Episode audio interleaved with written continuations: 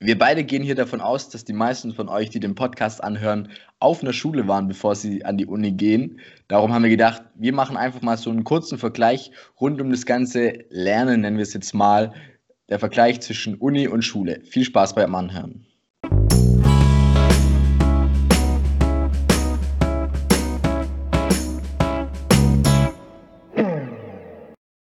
Jo Leute, herzlich willkommen bei Tipps auf Augenhöhe, der Podcast, in dem wir euch die Tipps für die Zeit nach der Schule und in der Uni geben, die wir uns damals gerne gewünscht hätten. Und wir reden gar nicht lange um den heißen Brei rum, sondern fangen direkt an mit dem Vergleich. Der erste Vergleich ist erstmal so die ganze Beziehung zur Bib, also zur Bibliothek. Ich fand in der Schule war die Bib immer so ein es war erst so eine Besenkammer. Da gab es dann eine unmotivierte Bibliothekarin und alle Bücher, die man ausgeliehen hatte, haben mega nach Kaffee gerochen und irgendwo war immer so ein Penis ähm, reingemalt mit Kugelschreiber. Das mit dem Penis reingemalt weiß ich tatsächlich selber nicht, weil ich bisher noch nicht so viele Bücher in der Unibib ähm, in der Hand hatte. Aber was sich auf jeden Fall massiv geändert hat, ist, wie viel Zeit man in der Bib verbringt. Die Bib ist so der Ort, wo man in der vorlesungsfreien Zeit, also in der Klausurenphase, mega, mega viel Zeit verbringt.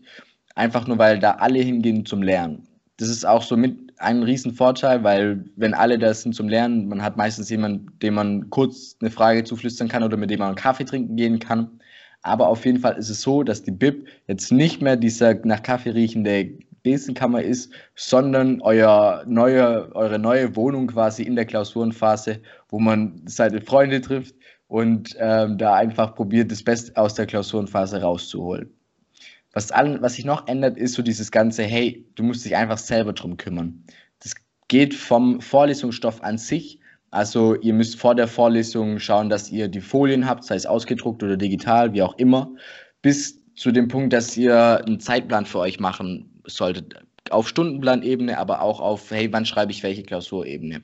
Es gibt jetzt hier keinen Lehrer, der euch irgendwie sagt, ähm, dann und dann müsst ihr die Klausur schreiben und es gibt auch keinen, der euch irgendwie einen Stundenplan ausdruckt. Das ist jetzt eure neue Aufgabe.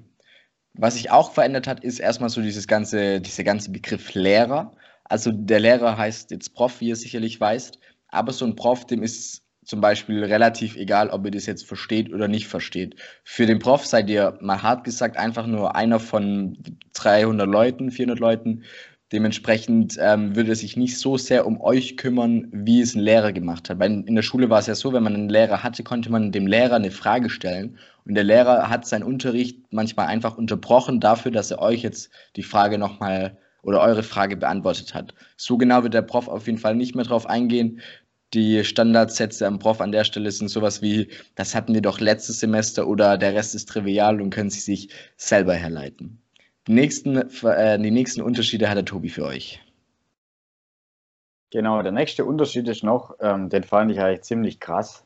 Und zwar, man darf teilweise in die Prüfung alles mitnehmen, außer das Handy natürlich. Aber das heißt, ihr dürft dann wirklich die ganzen Skripte, alle Unterlagen, alle Übungen, die ihr gerechnet habt, ähm, in die Prüfung mitnehmen und dürft da auch drin rumblättern.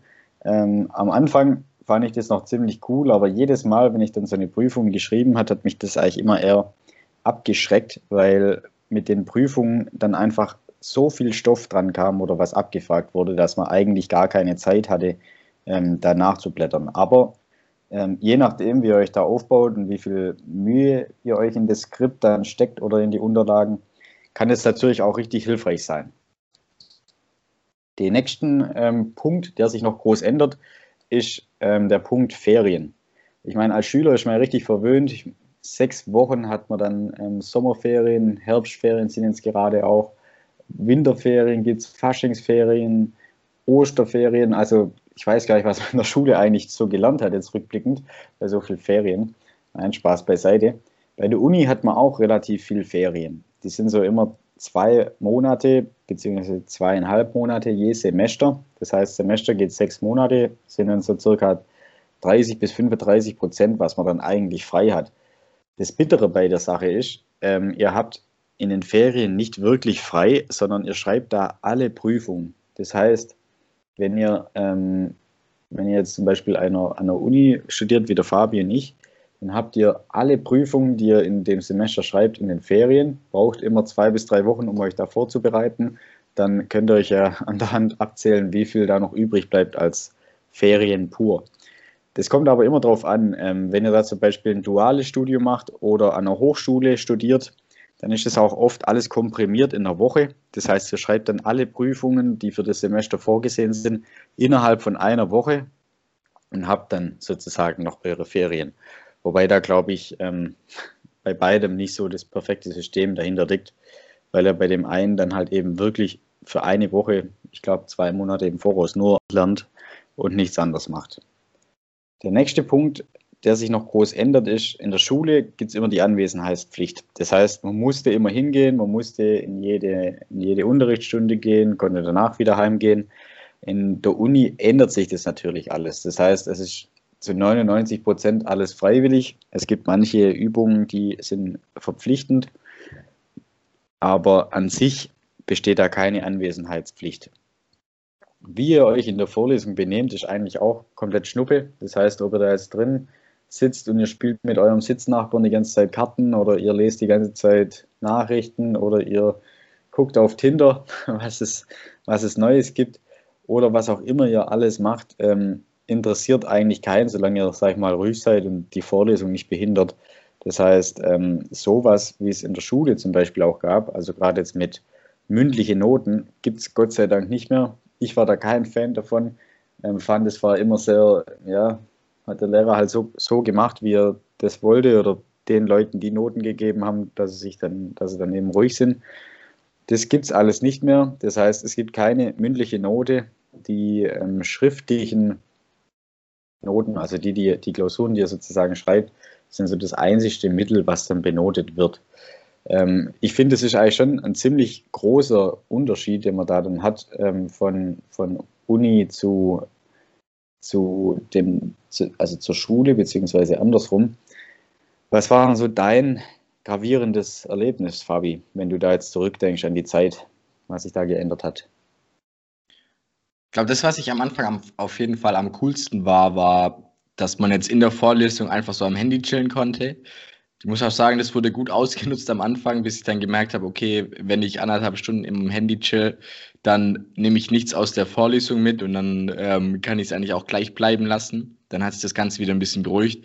Aber einfach so dieses, ja, so ein laissez-faire-Ding mit den ganzen Vorlesungen, das habe ich auf jeden Fall ähm, sehr genossen und ich finde, man kann sich das auch wenn man so frisch aus der Schule kommt, ist es schon ein guter Schock, wenn man es einfach gewohnt ist, dass so irgendwie, man hat das Handy unter dem Tisch und hat sich irgendwie was ausgefuchst, dass es so aussieht, als würde man noch beide Arme auf dem Tisch haben, während man eigentlich einen Arm gerade unter dem Tisch hat und am Handy ist. Und an der Uni hat man halt einfach so sein Handy ja auf Augenhöhe einfach. Das fand ich auf jeden Fall krass. Aber wie gesagt, ähm, geht er nicht in die Falle rein und verbringt die anderthalb Stunden Vorlesung am Handy, sondern entscheidet euch weder, entweder für die Vorlesung als, okay, ich passe jetzt auf und lerne was oder macht in der anderthalb Stunden irgendwas anderes, weil anderthalb Stunden am Handy sein ist auf jeden Fall gute Zeitverschwendung.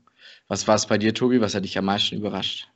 Ich, bei mir war das eigentlich so tatsächlich das Bild von den Studenten. Also ich habe immer so gedacht, ein Student läuft natürlich pauschal rum mit so einer Brille, so einer Harry Potter Brille, mit so ein bisschen verwaschene Hose, mit so ausgeweitete Pullis. Ähm, ich mega, mega schlau und lernt die ganze Zeit und liest Bücher und macht was weiß ich was. Also so habe ich es mir immer ein bisschen vorgestellt, so den verpeilten Student, sage ich mal.